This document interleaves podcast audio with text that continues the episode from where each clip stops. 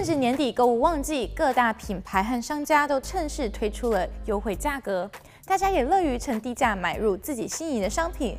但是，当你越买越多，却还是停不下来的时候，可能就要小心，你也许就有消费成瘾的状况哦。消费成瘾也被称作购物狂、购物癖，或是强迫性购物、沉溺型购物，也就是过度不适当的花钱和购买习惯，或是无法抗拒的购物，买入一堆不必要的商品。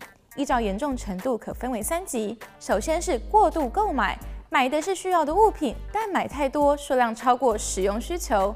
再来就是问题性购买，消费超过收入和预算，也就是先花未来的钱。最后就是病态性购买，因无法停止的购买欲望产生的心理困扰和功能失调，严重影响自己和他人生活。到了这种程度，就一定要寻求专业帮助。美国有一份调查报告显示，约有百分之二到百分之八的人有消费成瘾的问题，尤其在发达国家和大城市比例更高。这种购物癖症状呢，多半在青少年或是成年初期出现，而且多为长期性。虽然能经由治疗解决，但死灰复燃的几率高，甚至最后买得更凶。女性因为通常扮演着家庭采购的角色，加上体内的血清素受体较男性多，制造的血清素量又不足，去甲肾上腺素分泌也较少，所以更倾向借由购物来感到快乐。购物癖之所以在现代社会中越来越猖狂，其实与国家发展有关。随着生活越来越富裕，民众的购买力也增加，网上购买的便利性，加上诱惑性的广告和推销手法，信用卡的还款宽限期、免费试用和退换货等条件，都会让人失去理智，购买根本用不到的商品。要怎么知道自己是否有购物癖呢？这里提供大家一些行为表现参考。第一。购物狂会逃避账单和还款通知，甚至会编出各种借口和谎言推迟还款。第二，他们会将自己的行为合理化，告诉自己今天是最后一次，明天就不会了，这类自欺欺人的想法。第三，不愿告诉家人朋友，或是完全隐瞒自己停不下来的购物欲望。第四，疯狂购物后感到懊悔，尝试控制购物欲，却还是失败告终。并且对无法购物感到不安，生怕错失优惠良机。第五，当自己能力无法满足购物欲望，会开始向家人朋友借钱，如果借不到，甚至会直接偷窃。第六，不断追求购物欲后的满足感，却又否认，不肯面对自己的问题。那么，到底什么原因导致强迫性购物呢？专家认为，这是与童年经历有关。当我们还小的时候，若经常遭到父母或他人的忽视，并会寻求替代性的安慰，像是玩具、零食等等。通常这种缺失感会一直影响着我们，直到成年后仍会想寻找情感支持。因此，购物就成为一种自我安慰的方式。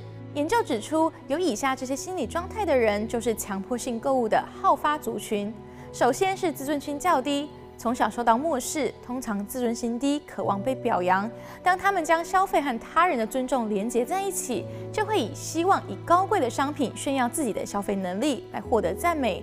但是这种快感稍纵即逝，他们便只好持续购物来满足心理需求。第二种是心理状态是孤独的。当人感到孤独寂寞时，商场里的灯光和缤纷的橱窗都会刺激你的消费欲望。再来就是焦虑。不管是因为工作还是其他问题，人们在焦虑的时候就会想要转移注意力，便是用购物来释放压力。但是东西买完了，问题仍旧没有办法解决，反而还多了一种负罪感。伴随着焦虑而来的便是抑郁。广告上那些拎着大包小包购物袋，开心走在大街上的画面，想必大家都很熟悉。而这其实是一种心理暗示哦。告诉人们，只要购物，你也会这么开心。当你心情低落时，看到这样的广告，就会觉得只要买东西，我就会快乐起来。最后，这种心理状态就是太过完美主义，因为非常在意别人怎么看待自己，希望别人眼中的自己永远是那么完美，所以不断地购买商品来改善外表，借此维持良好的形象。除了严重到病态的情况，我们其实可以用一些方法来改善强迫性购物的行为。第一件事，定预算。你可以开设一个账户，专门用于购物，但是每个月只能分配固定预算到这个户头，这样能避免超额消费。然后在购物前列好清单，按照清单采买，比较不会因为市场内各种低价的标语而失去理智，买了不必要的商品。再来就是在对的时间购物。有研究表明呢，饥饿感与购物欲有直接关联。当你计划想买某样奢侈品，食欲会同时上升。相对的，当你肚子饿的时候去逛街，也比较容易乱花钱。如果真的想购物，建议吃饱了再出发。今时今日，因为网络发达，购物时间不受限制，但是最好不要在深夜时购物。夜晚是休息的时间，意志力比较薄弱，也可能会冲动消费。为了避免这样的情况，当你在线上购物，选好商品放进购物车后，不要马上结账，等个一两天再去检视这些商品，你会发现其实有些东西真的没有那么喜欢，购物欲望也就跟着降低。这时候，你就可以冷静地思考，这些商品究竟是需要还是想要。想要的东西很多，永远没有买完的时候，但是需要的商品是真正有用处的，这样花钱才算花得其所。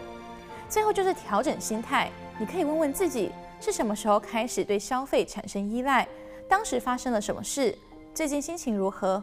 为什么要买东西？透过这些问题，可以帮助你了解压力来源，寻找其他的舒压方式。从根本上解决问题，才能真正摆脱被欲望控制的人生。